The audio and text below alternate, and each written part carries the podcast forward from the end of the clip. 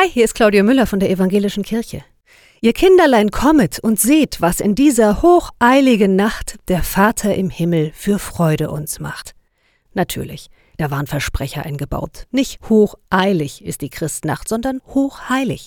Und das ist was ganz anderes. Heilig heißt, etwas gehört zu Gott. Und für das Weihnachtsfest stimmt das besonders. Weihnachten und Gott gehört zusammen. An Weihnachten feiern Christen, dass der Himmel die Erde berührt, dass Gott Mensch wird. Ein Mensch voller Geduld und Freundlichkeit, gar nicht eilig, sondern heilig. Ich wünsche euch, dass ihr dann und wann durchschnaufen könnt in diesen Adventstagen und dass auch für euch aus dem eilig ein heilig wird an Weihnachten. Bleibt behütet.